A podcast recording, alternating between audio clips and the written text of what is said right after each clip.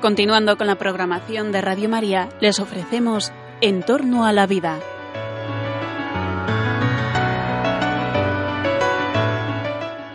Es un espacio dirigido por José Carlos Avellán y Jesús San Román.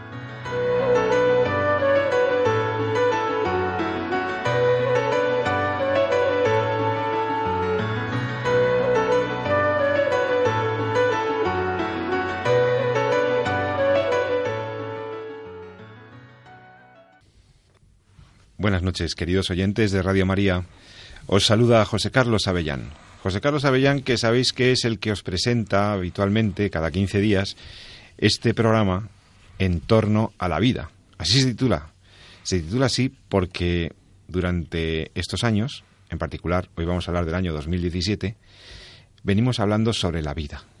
Sobre la vida física y sobre la vida que trasciende, que nos trasciende y que nos alegra. Ante todo, queridos oyentes, aprovecho para volver a felicitaros la Navidad.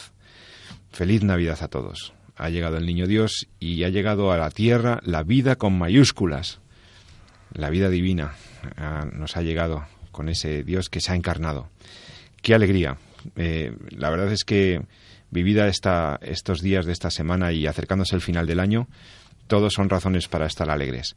Así que lo primero que hago es saludar a mi querido compañero Jesús San Román. Jesús, también para ti. Feliz Navidad. Llevamos una semana de Navidad felices juntos y vamos a hacer nuestro último programa del año. Pues feliz Navidad, Pepe. Feliz Navidad a ti, a todos los, todo el equipo de Radio María y a todos nuestros oyentes. encantado de estar aquí eh, en estas fechas, conmemorando eso tan bonito, ¿no? Que Cristo nacido, eh, que ha venido, Dios se ha hecho hombre y vive entre nosotros. Y bueno, la verdad es que no tengo palabras, pero a punto de cerrar el año, sabéis que dedicamos el último programa a, eh, pues a comentar y a resaltar aquellas noticias, aquellos hitos que bueno, pues hemos comentado aquí en el programa y que son noticias que tienen que ver con la protección de la vida humana, con la con el salvar vidas, con el proteger la salud, con todos los temas de la bioética que han destacado en este año. Así, nuestro programa de casi fin de año es un programa recopilatorio en el que te vamos, vamos a hacer memoria juntos de las mejores noticias de este año 2017 las mejores noticias bioéticas, podríamos decir, es decir, las que han tenido que ver con los avances científicos, con la protección de la vida amenazada, de la vida naciente, de la vida al final también. Ha habido muchas noticias. La verdad es que eh, la gran noticia es la que hemos dicho en la entradilla, en nuestro saludo. La gran noticia es que ha nacido Dios. Y esa es la noticia que cambió la historia, que cambió la historia de la humanidad, la historia más importante, la noticia más importante de la historia de la humanidad. Eso no me cabe duda. Pero centrados en las noticias que hemos vivido este 2017, la verdad, Jesús, es que me salían algunas noticias un poco negativas, que hemos, hemos analizado aquí críticamente, haciendo, pues eso, em, de, tirando de hemeroteca, tirando de, archivos, de nuestros programas, eh, revisando incluso nuestro podcast, ¿no? Porque sabéis que podéis acceder a la, a los programas de Radio María a través de ese registro de acceso gratuito que tenéis en la página web de radiomaria.es y que ahí te puedes descargar los programas de este año y los de los últimos cinco o seis años. O sea que es un, es un fondo maravilloso en el que puedes encontrar los temas que, más te interesen, en los que te interese profundizar. Y, aquí hemos tenido expertos buenísimos eh, acompañándonos, asesorándonos y comentando la verdad es que encontraba noticias eh, más bien de, siendo un poco triste, porque, porque sí, porque sigue habiendo mucho aborto en el mundo, porque sigue habiendo mucha pobreza, porque sigue habiendo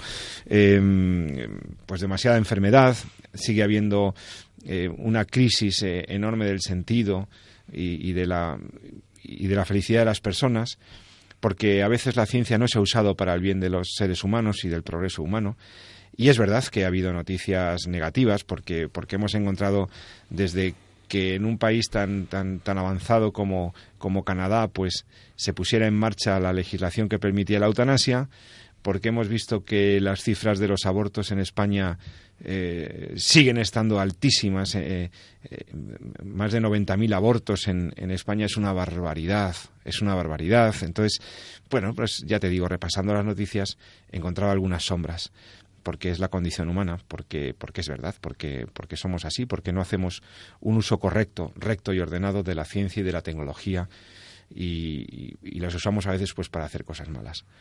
Pero también, también hay noticias buenas y me consta me consta, Jesús. Sobre todo hay noticias buenas. Has encontrado noticias buenas, porque claro, tú eres, tú eres médico, tú estás todo el día con la vida, con la salud, con las cosas, y ves el sufrimiento humano, y tú tienes un espíritu positivo y optimista, como no puede ser de otro modo en un cristiano, esperanzado como tú. Y la verdad es que algunas noticias sí, algunas noticias sí son buenas, ¿no? Y las hemos estado Hay muchas noticias comentando juntos. Es verdad, es verdad lo que dices, es verdad que, eh, que bueno, que estamos en una en, una batalla. ¿no? había, yo creo que esto lo comentaba alguna vez en, en el programa. Cuando yo era joven, y de hecho me, me marcó ese, esa, ese momento, ¿no? yo lo, me he acordado toda mi vida. Era estudiante de, de yo creo que de cuarto o quinto en medicina. Eh, estamos hablando pues no sé si decir la fecha, pero pero debían ser pues allá por los años 80, 90, o sea, donde estaba, sí, por ahí, más, más 90 que 80, ¿no?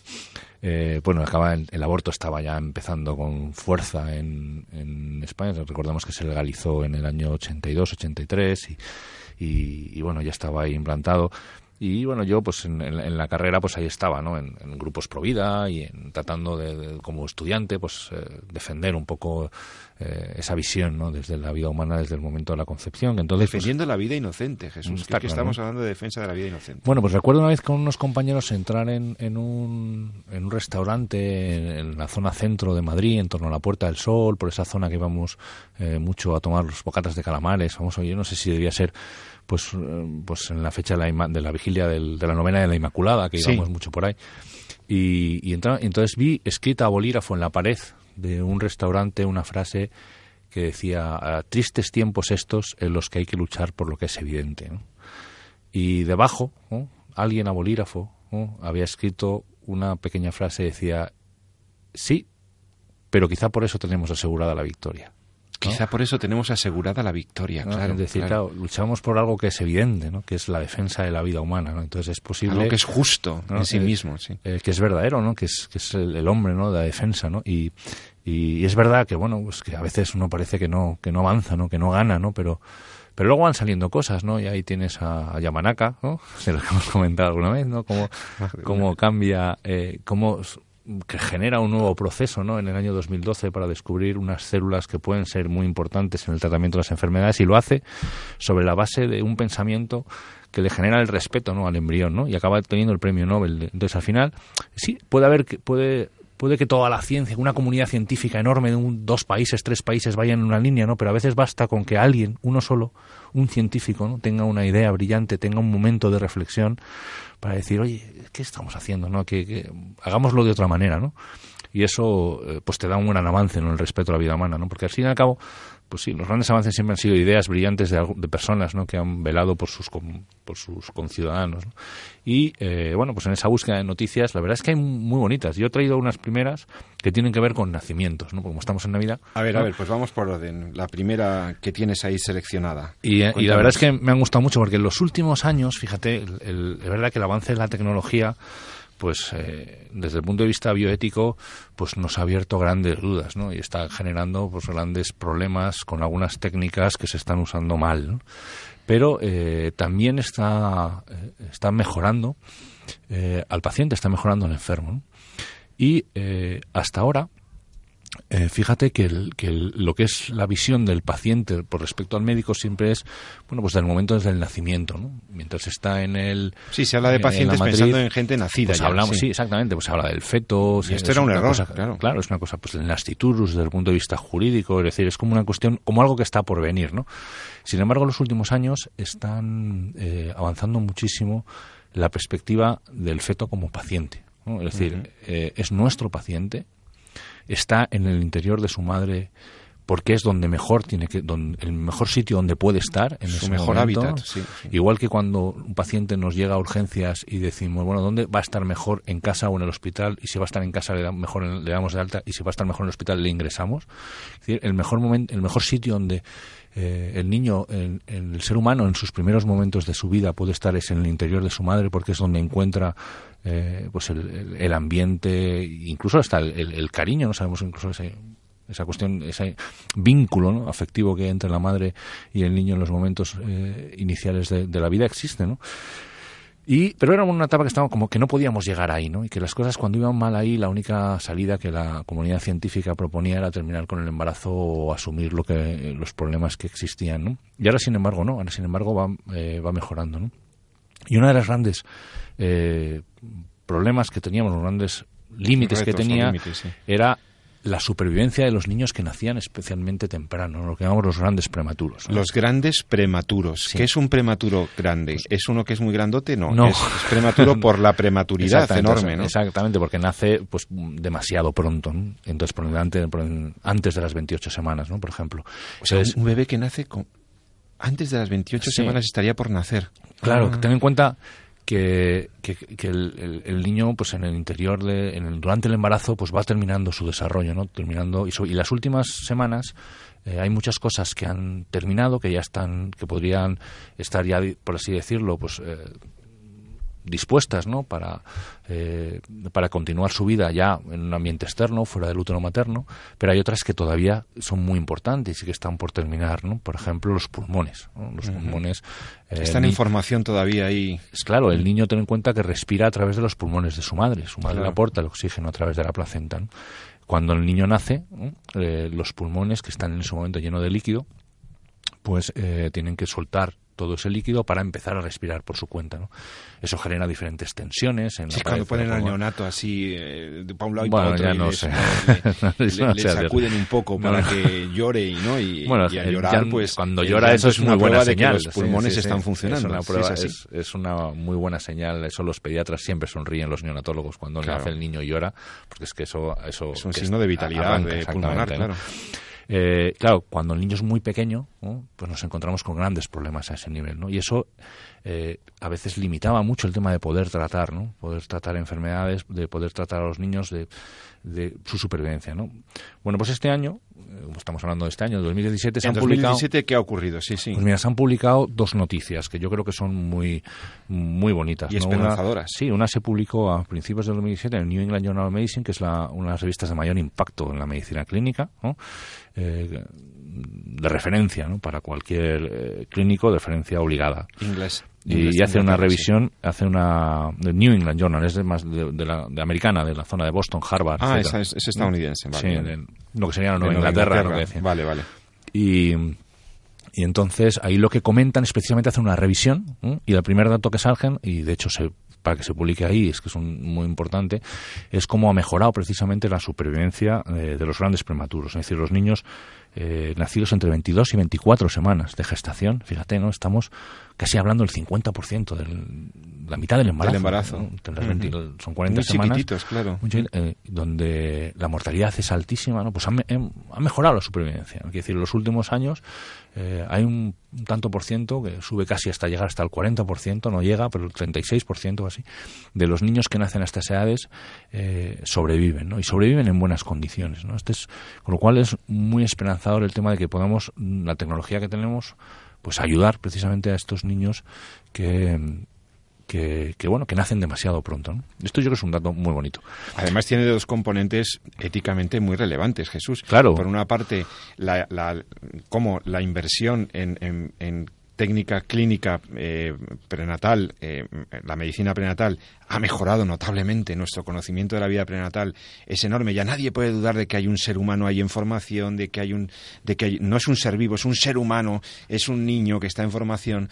Eh, y entonces esto ya pone delante de las narices de todos los abortistas y de toda la gente que niega la realidad una realidad que cabe- patente. Que cabe la paradoja de que en la misma institución sanitaria, ¿no? en el quirófano 1, se esté poniendo todos los medios para sacar adelante a un niño de prematuro. 24 semanas, mientras que en el quirófano 2 se esté acabando con la vida de un niño de las mismas semanas por dentro el, de un plazo legal. del plazo de aborto. ¿no? Esta es la paradoja éticamente gravísima del aborto. Pero entonces, claro, lo que se plantea es también la- la- eh, las dudas éticas que podíamos tener sobre si había me- si merecía la pena sostener a estos eh, prematuros, eh, ayudarles o dejarles ir, por, por la inviabilidad de su proceso y la...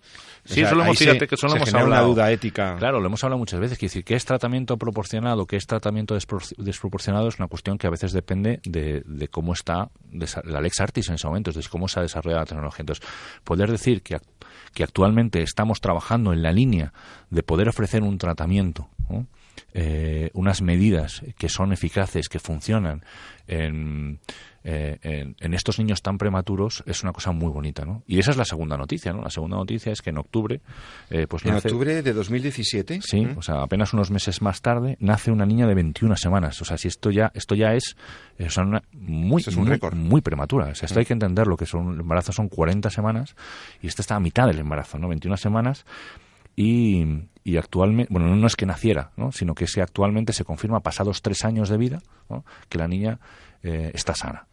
Está sana, ha nacido, eh, se pusieron en marcha todas las mecanismos. De hecho, el neonatólogo incluso plantea a la madre, el, como bien decías, el es demasiado. La duda, ¿no? De si merece la pena reanimar. es demasiado joven, eh, es, es demasiado prematura, está todavía muy aquí, va a tener muchas secuelas. En, habrá que la dejamos que vaya, que dejamos que fallezca. La madre insiste en que, en que no, en que, que, hagan lo posible, que se pongan en marcha todas las, medidas. O sea, los médicos informan de las escasas posibilidades que tenía esta niña de, de supervivir, porque, porque la estadística es abrumadora, acá tan chiquititos, tan prematurísimos, tenía muy pocas posibilidades. Bueno, pues informan de ello y sin embargo... 126 días en la UCI, Ahora tiene tres años, está, sana como una manzana. Ahí está. Y ahí estamos. Entonces, no todos, evidentemente, no todos los niños que nacen con 21 semanas, ya nos gustaría, ¿no? Pues eh, tienen esta evolución, ¿no? Pero la noticia es muy bonita, ¿no? Porque es, eh, es encima de cómo eh, la medicina empieza a volcarse. ¿no?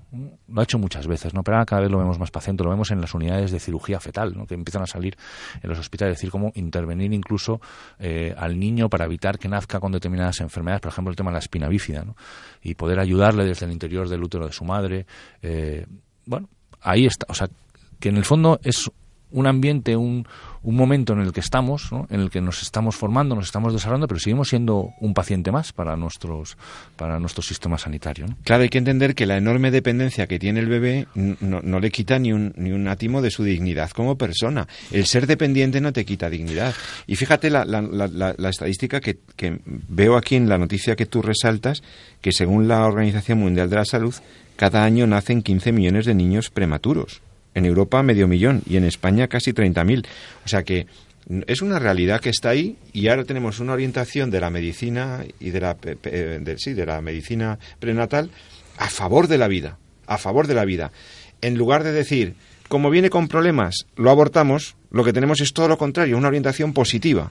¿eh? Tenemos a médicos y, pediatras eh, comprometidos con este paciente, con este tercero, que ya no es solo la madre, que es que su paciente también es el feto, que también es el embrión, y esto me parece maravilloso, Jesús. Pues Felicidades por la selección de esta noticia, esta doble noticia, ¿eh? porque tenemos los grandes prematuros supervivientes. Es, bonito, ¿no? Ver que la vida se abre camino y que, y que a veces el sistema sanitario trabaja en, en la línea que tendría que trabajar, ¿no? Y los médicos también.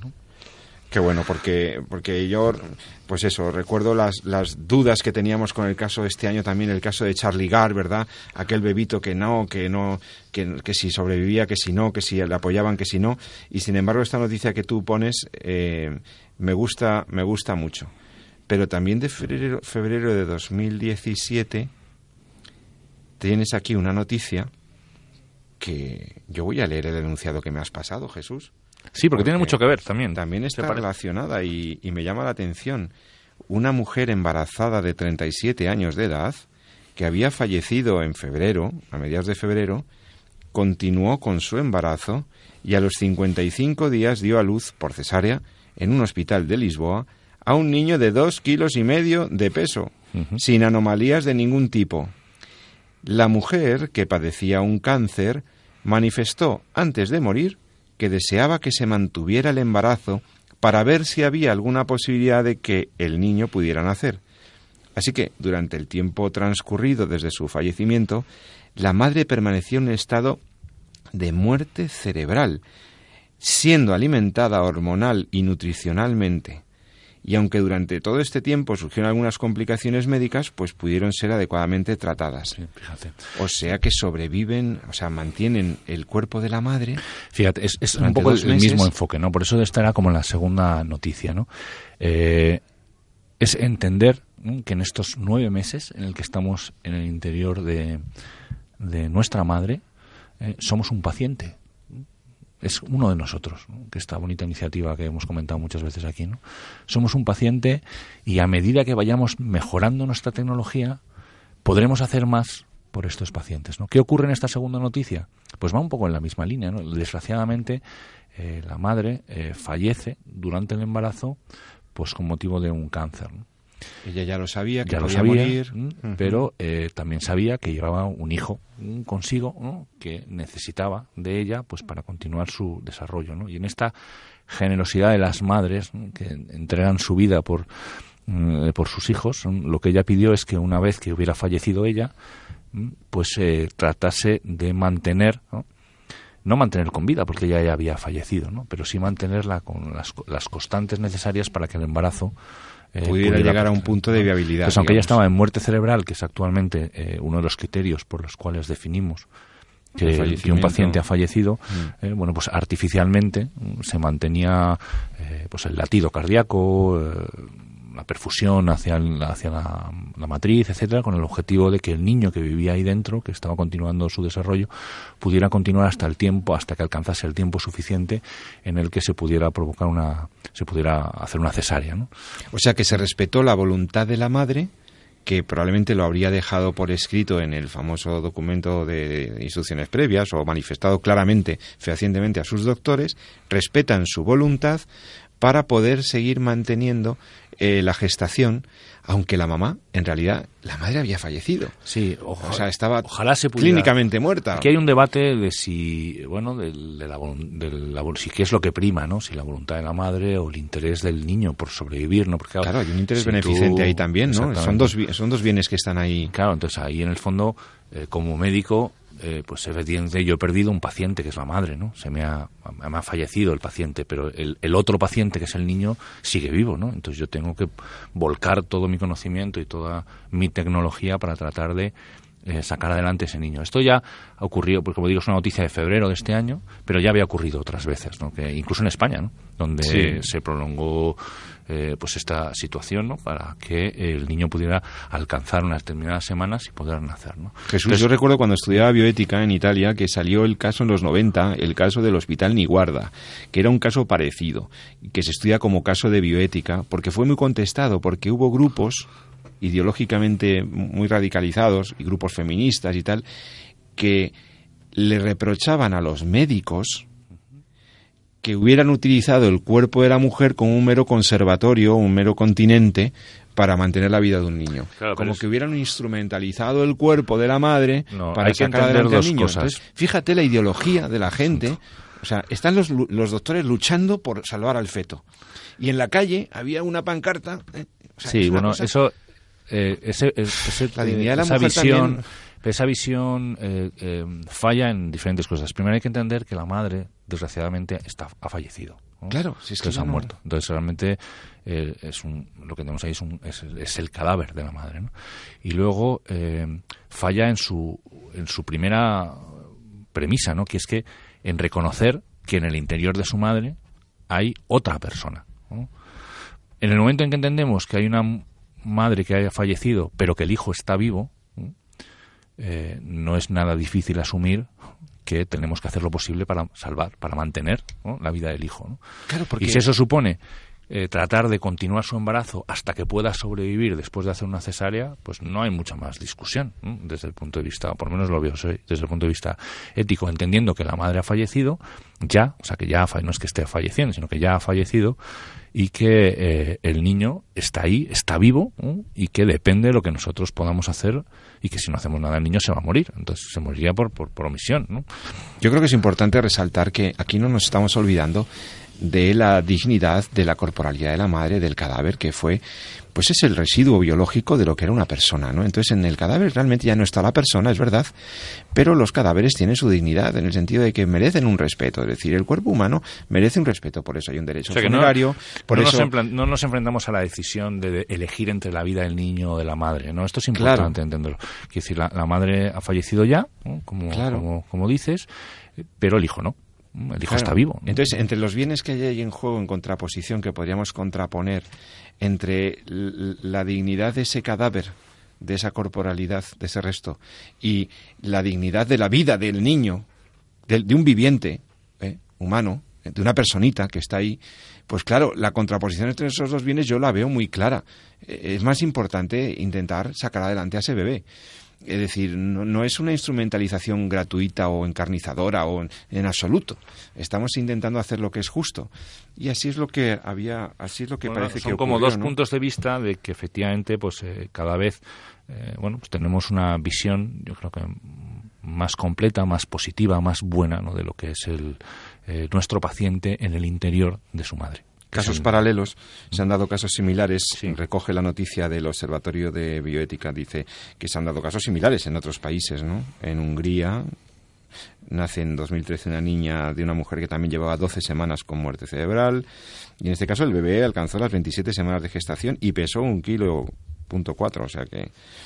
Y en España, en el año 2000, nació otro bebé en Gijón, con casi dos meses después de que se declarara clínicamente muerta a su madre a las 29 semanas de gestación y pesó un kilo 290 gramos. O sea, eh, esto ya empieza a ser, digamos, una tendencia, una tendencia, yo creo que, que, razonable y saludable, con el consentimiento además de, de, los padres, ¿no? seguramente de la madre, pero también hay que, del, del, del marido, ¿no? Del padre de ese niño, conseguido el consentimiento y en todo caso en un esfuerzo beneficente, clarísimamente los doctores tienen que bregar por la vida de ese bebé. Ese bebé está ahí. Hay otro paciente ahí al que salvar. ¿Cómo podríamos tener alguna duda al respecto? Entonces, yo creo que es muy, muy chulo esta noticia también que nos has, que nos has traído, Jesús. En conclusión, lo que, lo que tenemos es que la vida se abre paso, ¿verdad? Sin duda. Y que, bueno, eh, como tú decías, mientras tenemos la paradoja de los casi 100.000 abortos, de los cuales, por cierto, según la estadística de sanidad del 2015, es mínimo el porcentaje de, de los eh, abortos que se practican con, por el tema del riesgo para la salud de la madre. Estamos hablando de, de un 6% o una cosa así. Sí, no, eh, incluso o, menor. Lo que pasa es que ahora está, eh, como bien sabes, ha cambiado un poco todo, ¿no? Entonces, antes había un supuesto que era el riesgo para la salud física y psíquica de la madre, entonces ahí encajaban pues más, o se encajaban más del 90% de los abortos, pero desde el año 2010 eh, que cambia la ley, pues entonces ya eh, hay hasta los 14 días no hay que explicar motivo alguno, ¿no? Entonces ahí se, encogen pues más del ochenta y tantos por ciento. Claro, al no tener que eh, ser, digamos, abortos sin justificación concreta en, las primeras semanas de la gestación, que es el caso terrible que tenemos en España, pues, pues se siguen produciendo demasiados abortos. Claro, si se reduce en ciertos rangos de edad es porque ha habido un retorno de muchas mujeres. Aquí hay un sector también muy importante de, de personas que eran inmigrantes, ¿verdad? Que, que, en situaciones de, de, riesgo de marginación social o de tal, pues iban a, la terrible decisión del aborto, que no tenían otra, no encontraban una alternativa, seguramente, y aquí lo de las patologías o las graves anomalías para el feto es, un, es menos de un 4% de los casos. O sea, son casos más bien, como tú bien dices, de eh, abortos voluntarios, eh, de madres además que habían, que repiten lamentablemente el tema del aborto, y en fin, es, es un horror lo que tenemos con el aborto, es, una, es un tema que tendríamos que volver a revisar y no dejar de hablar de este tema porque porque tenemos que dar alternativas a las madres, tenemos que, ante los embarazos no deseados, dar soluciones a estas chicas, a estas señoras que no quieren, la inmensa mayoría no quieren ir al aborto, no quieren llegar a, esa decisión que es antinatural, que les deja unas secuelas terribles. El aborto es un desastre sociosanitario, es un desastre moral y es, eh, y es un fracaso como civilización. Tenemos que, tenemos que hacer algo con el aborto. Pero, ves, las noticias que tú nos habías dicho son todo lo contrario. Es, la, es el aspecto eh, positivo de la vida que se abre paso. Así, vamos a verlo también en algunos casos al final de la vida. Y entonces, para, para tratar casos como, por ejemplo, este que os comentábamos sobre un señor de 35 años que estuvo 15 años, 15 años que se dice pronto, en estado vegetativo y que no le practicaron eutanasia alguna y que de repente despertó. Sí, sí, te lo vamos a contar a la vuelta de un momentito de descanso en el que vamos a seguir pues reflexionando, madurando, asentando estas noticias esperanzadoras que nos trae el doctor San Román en este tu programa En torno a la vida. Ahora mismo volvemos, enseguida. Teenage girl, much too young, unprepared for what's to come. A baby changes everything. Not a ring on her head, all her dreams and all her plans. A baby changes everything. A baby changes everything. The man she loves, never touched. How will she keep his trust? A baby changes everything. A baby changes everything. And she cries.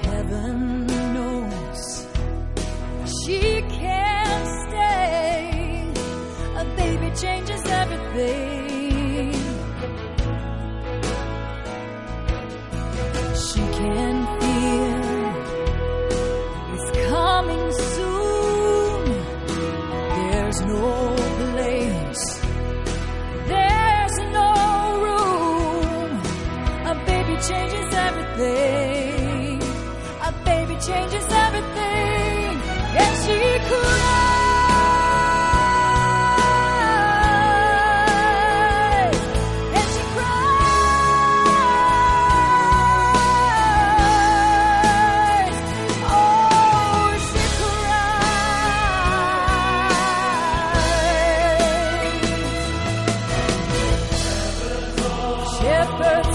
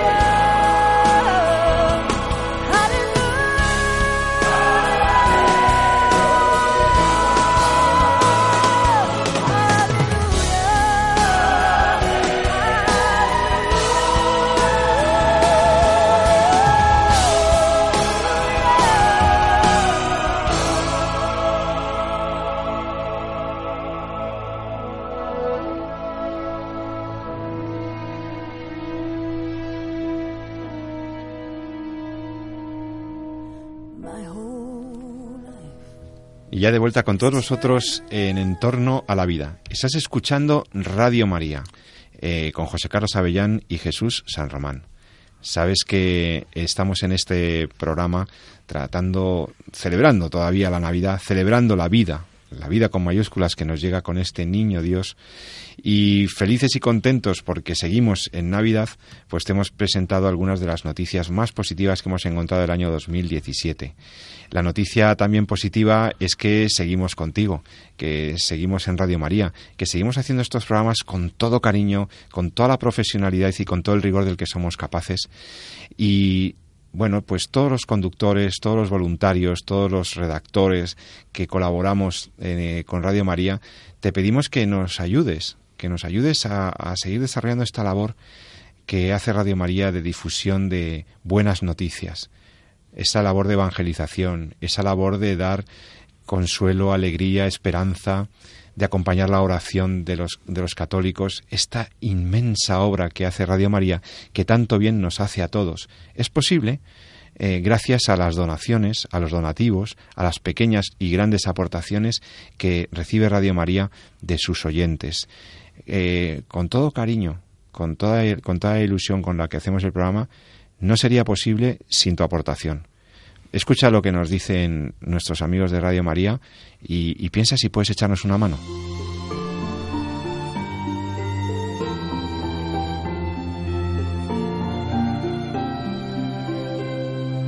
Nuestras peticiones han sido escuchadas, nuestra esperanza ha sido colmada. Un niño nos ha nacido, un hijo se nos ha dado. El Padre no nos podía dar más. Tanto amó Dios al mundo que le entregó a su único hijo.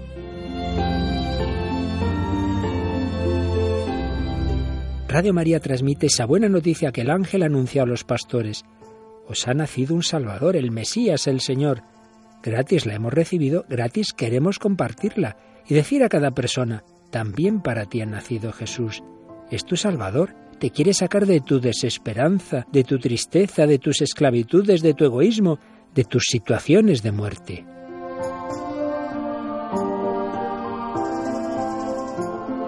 Para poder hacerlo necesitamos tu ayuda en esta campaña, tu oración, voluntariado y donativos.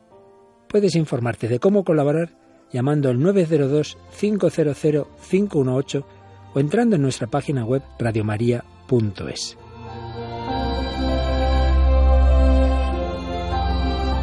Así podremos llegar a todos los hombres y decirles de corazón, feliz Navidad.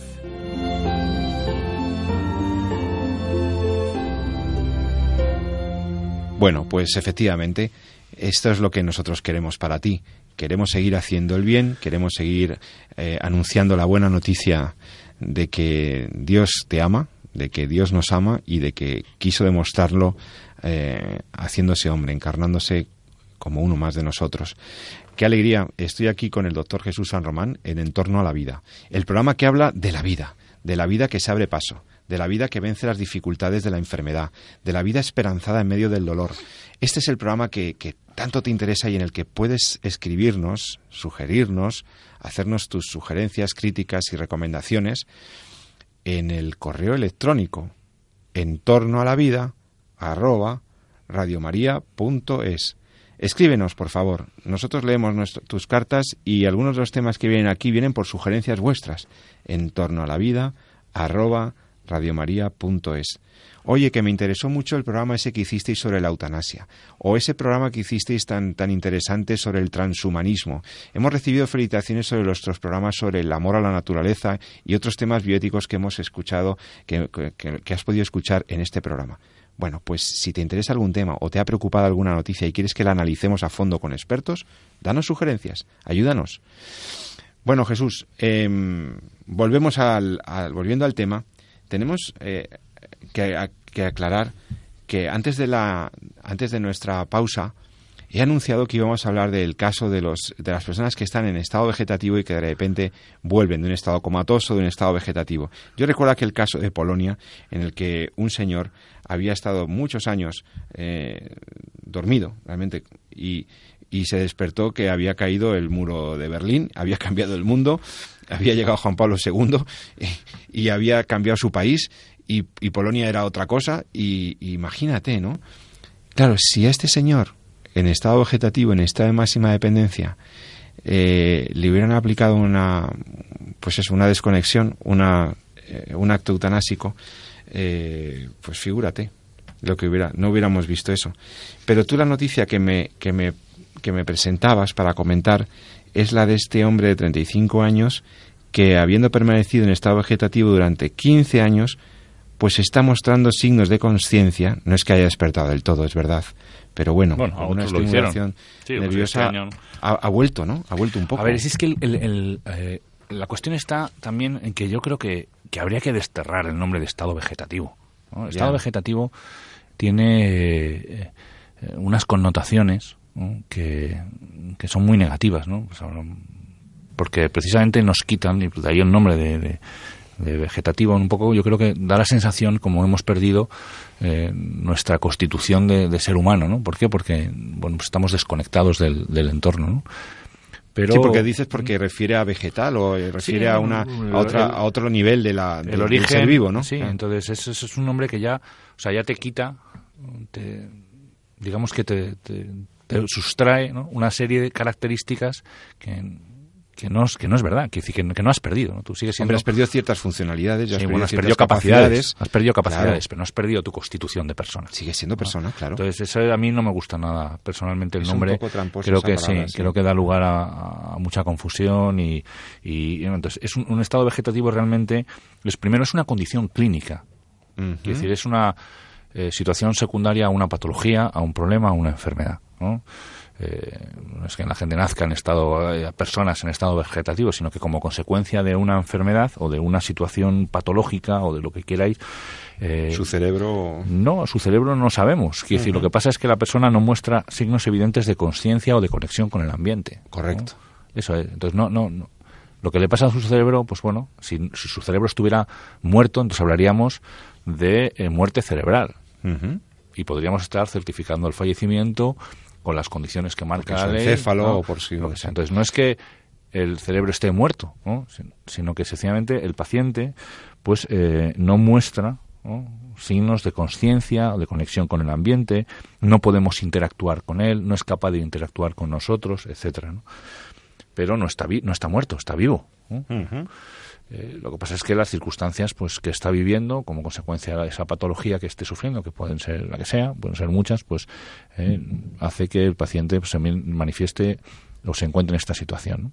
Claro, la cuestión es eh, que hasta ahora, pues con el tiempo, bueno, pues no sabíamos muy bien realmente cuál era su, cap- su situación consciente, su capacidad ¿no? de, de conectar. ¿no? Entonces, eh, muchos grupos, muchos de ellos defensores de, defensores de la eutanasia, pues entienden, eh, incluso algunas corrientes bioéticas, yo creo mal, mal fundadas ¿no? en la dignidad de la persona, entienden, bueno, pues que llegada a esta situación, el hecho de que el paciente no pueda manifestar una conciencia le depriva de su condición humana, ¿no? Y por tanto ya no estaríamos ante una persona, ¿no?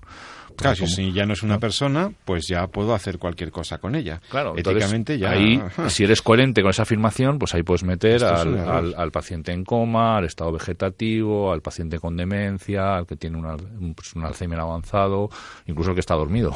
Oye, en. Canadá se estaban planteando a poder aplicar la eutanasia también a enfermos de Alzheimer. ¿eh? Claro, es Cuidado, una ¿eh? visión del ser humano eh, pues muy utilitarista, muy en el sentido de que eh, pues uno es en, en la medida en que expresa sus capacidades es cuanto es persona, ¿no? Y cuando no las expresa deja de serlo, ¿no? Decir, no es constitutivo a lo que soy, sino que es en la medida en que yo demuestro serlo, ¿no? Y eso es esa concepción es extraordinariamente peligrosa, como bien sabes, ¿no? Tú que tienes una formación en fundamentos. Bueno, y alguna cosa hemos publicado sobre el valor de la vida humana, sobre su valor intrínseco y cómo la vida no vale en función de que yo demuestre capacidades. Claro, Que la vida exactamente. no se cifra, el valor de una vida no se cifra en mis cualidades, en las cualidades de la personalidad, sino que tengo, tengo una dignidad porque soy persona. Pues si no, al final ¿Lo la vida, no? el, el ser humano sería una cuestión curricular, ¿no? Quiere decir, yo soy más persona porque demuestro más capacidades en la medida en la que eh, demuestro menos, soy menos persona, ¿no? Es una cuestión de grado, ¿no? Quiere decir, hay personas de diferentes niveles en función de...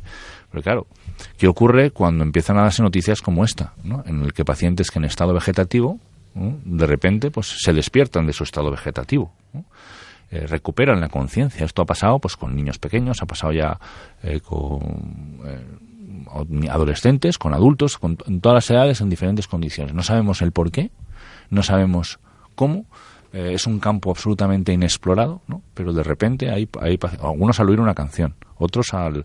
Eh, pues, otros por una estimulación nerviosa. Sí, esta es la noticia que tenemos, ¿no? Que, es, que, que parece que la investigación empieza a entrar en ese terreno. Porque hasta ahora era un mundo en el que hay, pues prácticamente nadie quería entrar y en general cada vez te encontrabas noticias en el cual pues la sociedad o la comunidad científica pues era pues quería como dejarlos de lado no entonces eh, desconectarlos quitarles la nutrición como hemos visto en muchos casos no quitarles la hidratación y dejarlos morir de hambre y sed porque en el fondo pues la esperanza de que despertasen de esa situación era muy baja y por tanto pues eh, utilizando criterios de calidad de vida basados en la, en la utilidad y en la capacidad de hacer cosas, como decimos, pues es una vida que es indigna y que por tanto no tiene calidad y lo mejor es acabar con ella. ¿no? Esto es una corriente. Es un discurso, muy, duro, más extendido de lo que parece. Sí, sí, ¿eh? muy duro, muy peligroso. como ya esta persona está, está tan, tan, tan dependiente, tan extraordinariamente dependiente y, y, y además ha manifestado que, que no querría estar así. Es el caso es el caso de Terry, es el caso de la italiana, de Luana Englaro. Eh, ¿Os acordáis de Englaro, esta chica que... Es que esto llegó hasta el presidente Scalfaro y a toda la, a toda la más plana mayor de la política italiana, aquel escándalo de la niña cuyo padre decía es que Luana no hubiera querido seguir así.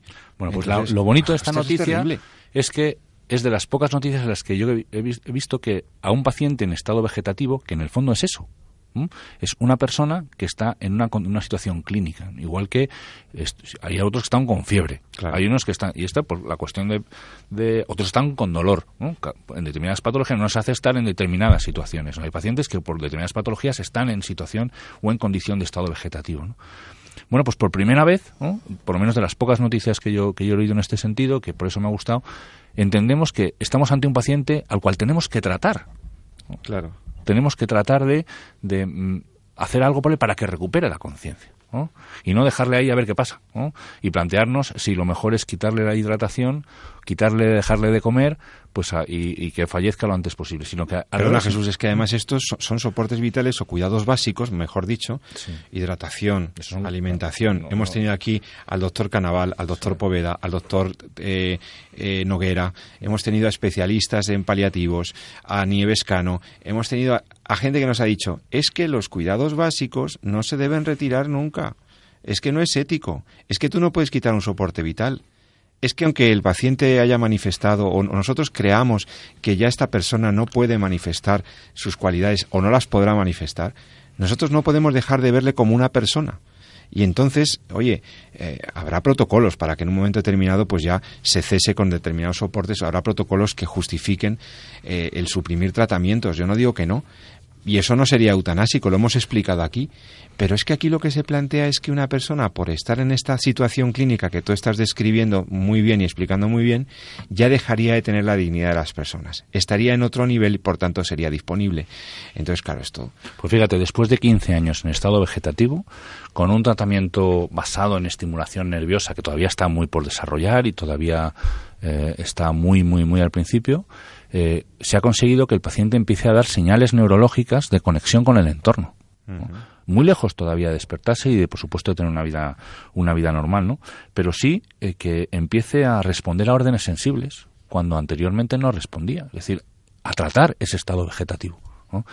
Y esto es esto es precioso, ¿no? Porque es un cambio de, de, enfoque, ¿no? Esto se ha publicado recientemente también este año, esos resultados, y abre, claro, una línea de, de un camino para tratar de recuperar, no esperar solamente y mantener, sino tratar de encontrar una línea eficiente para tratar de que los pacientes que están en situación de estado vegetativo puedan en cierta medida recuperar la conciencia, volver a conectar con su entorno. ¿no? ¿A dónde nos va a llevar? Pues la verdad es que no tenemos ni idea, no tengo ni idea yo, incluso personalmente, pero desde luego el camino es muy prometedor, ¿no? Si uno pues, va desarrollando herramientas que permitan al paciente encontrar las líneas para reconectarse con el, con el entorno, ¿no? Y ahí reconocemos la dificultad, el sufrimiento, de las familias, que están, ahí pendientes, el, trabajo de los sanitarios que, que, sostienen vidas, eh, pues eso, que, aparentemente eh, ya no tendría sentido sostenerse y sin embargo la, la, complejidad de estas situaciones para manejar el acompañamiento a los, a los familiares, el pues eso, el seguir ahí hasta, hasta donde sea razonable, ¿no? Hasta donde los protocolos indiquen que es, que es razonable. Yo creo que esto eh, nos habla un poco de, del valor que concedemos a, a, las personas independientemente de su autonomía o su dependencia, ¿no? Siempre se dice que esta es una sociedad que valora la autonomía, que sobrevalora el, pues las capacidades de la gente, que, que bueno, que bueno, que ahí hay una hay una digamos un debate filosófico, social y jurídico sobre qué consideración deben tener las personas dependientes y yo creo que es un tema de ética básica. Las sociedades que defienden a los más dependientes son las que tienen estándares morales más altos. Las personas, las sociedades que defienden a los más vulnerables, las que protegen a los, a los que están por nacer, a los, a los defectivos, a los vulnerables, a los frágiles, a los enfermos. Esas son la sociedad, esa es la sociedad en la que yo quiero vivir, la que se ocupa de los más, de los más débiles.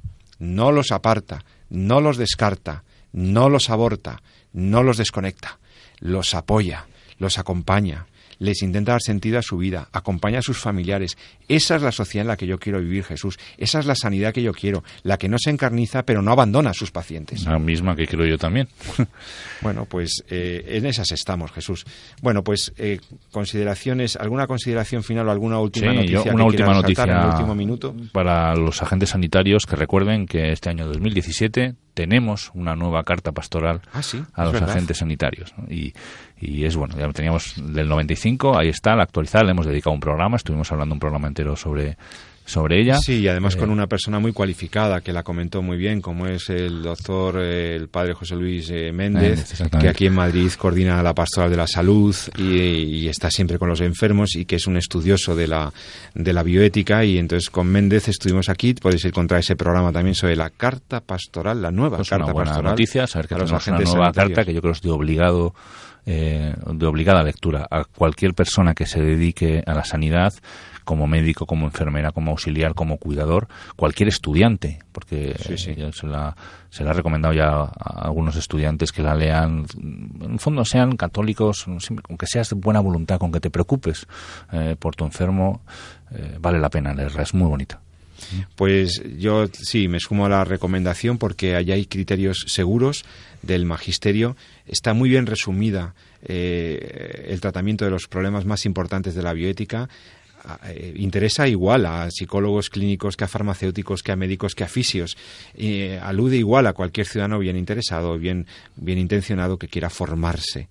Así que, bueno, pues también nuestra pequeña aportación de los programas de este año en donde hemos ido tocando temas muy diversos. Los podéis encontrar, como digo, en el podcast, repasadlos, quizá estas navidades, pues un día que estás en casa tranquilo puedes eh, abrir el podcast de, de- de Radio María Y además ver- recordar también que gracias al esfuerzo de Pepe y de muchos de los voluntarios de Radio María, pues han puesto unos hashtags a los a los podcasts con Sí. unos temas concretos, con lo cual es muy fácil, pues me interesa, eh, yo que sé, un programa que se haya hablado sobre pues eutanasia, sobre maternidad subrogada, que hemos hablado mucho este año, ¿no? Pues ahí está, ¿no? Buscar por, por, por palabras clave, etcétera, para acceder un poco a, a los días concretos, ¿no? Aprovecho también para recordaros que los que escucháis este programa, eh, gente de los hospitales, eh, ciudadanos, de todo, porque sabemos que nos oyen muchos miles de personas, también recomendaros que hay otros programas también en nuestra parrilla muy interesantes.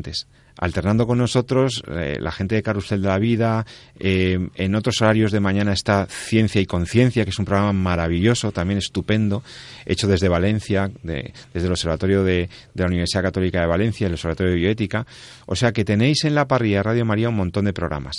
Ahora os, os invitamos a que sigáis escuchándonos y que nos vayamos preparando para el final de año, pues, pues eso, en, en- con la, con la conciencia de, de, bueno, pues haciendo balance de este año, eh, ofreciendo todos nuestros esfuerzos a, a, a Dios y, y, pues nada, pues eh, aprovechando est- quizá este tiempo de vacaciones para estar más con la familia, etcétera.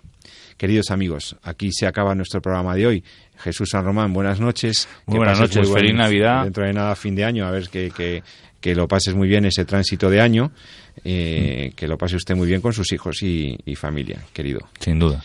Y a todos nuestros oyentes, pues también mm, un saludo muy cordial, nuestra más cariñosa felicitación de Navidad y esperando que con el mes de enero, en los primeros días de enero, pues volvamos a escucharnos, si así lo quieres, en Entorno a la Vida, dentro de 14 días, si Dios quiere. Entre tanto, ama la vida y defiéndela. Muy buenas noches.